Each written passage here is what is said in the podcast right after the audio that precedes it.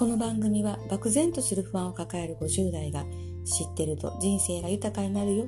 そんな情報を配信しています。私らしく賢くしなやかに楽しむ番組。50歳からの新生活スタイル。はい、吉永琴音です。えー、今回は大人の心の取説についてお話をしたいと思います。えー、大人の取扱説明書みたいなのがあったらいいなと、そんなのがあると楽に生きていけるだろうなって思う方いらっしゃいませんか、えー、学校のように小学校1年生は国語はあいうえお、算数は123。これができるようになったら次は漢字を書きましょう。足し算をしましょうって具合で。結婚したら子供が生まれたら子供の受験の時はなんての体系立ててカリキュラムが構成されていて、そんな大人の取扱説明書。というのも、大学を卒業し、社会人になり、多くのキラキラとした女性が、うん、50代を過ぎた頃に違いが出てるのを感じる。え、それはお金があるとかないとかでなく、表情であったり、姿勢であったり、その人から発信する言葉であったり、その人から醸し出すものすべてから、えー、子供や学生の頃、えー、生活の裕福さの違いがあっても、学校という場所で同じ学びをされてて、ある程度同じだったものが社会に出て変わっていく。働く場所も結婚する相手もそれぞれでその環境の中で差は生まれると思うんですが、過酷な状態の中でありながらも生き生きとした人、穏やかな人、その人の横でちょこんと寄り添いたくなる人っていませんか、え、それは何なのか、え、学生時代までは教育の均一化により教えてもらえる環境で教えてもらえて当たり前の環境。そこから離れると勉強は学校でするものとし自ら学びに行こうとしない結果からではないでしょうか。よくあるのが仕事では上司や先輩が教えてくれなかったから。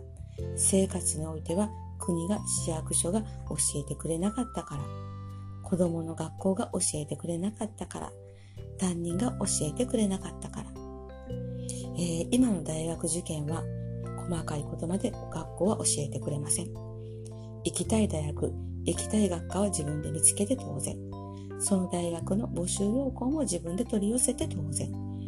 受験日が重ならないようにや入学期の手続きはいつまでなのか、それに合わせて併願校は自分で決めるのが当然。なぜ？すべてネットに出てますよ。その上でどうするか、そこからが学校との相談事項になります。と学校は言います。これが情報社会でどう生きていくか、実践に立たされているわけなんですね。自分で探して学んでいく人との大きな差、がこれからますます広がっていくんだろうなと思います。えー、これは見える部分の話ですが、人間関係でのストレス。これも対処法をいろんな書物やネット上で挙げられています。このようなことを知識としてでもいいから知ることと知らないことでは大きな差が出てくると思います。えー、学校を卒業し、社会に出ると親切に教えてくれる人は少なくなります。昔は多かったかな。うん。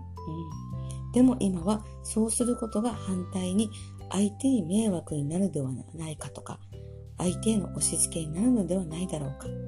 嫌がられたらどうしようと、昔と比べて本当に随分と減っています。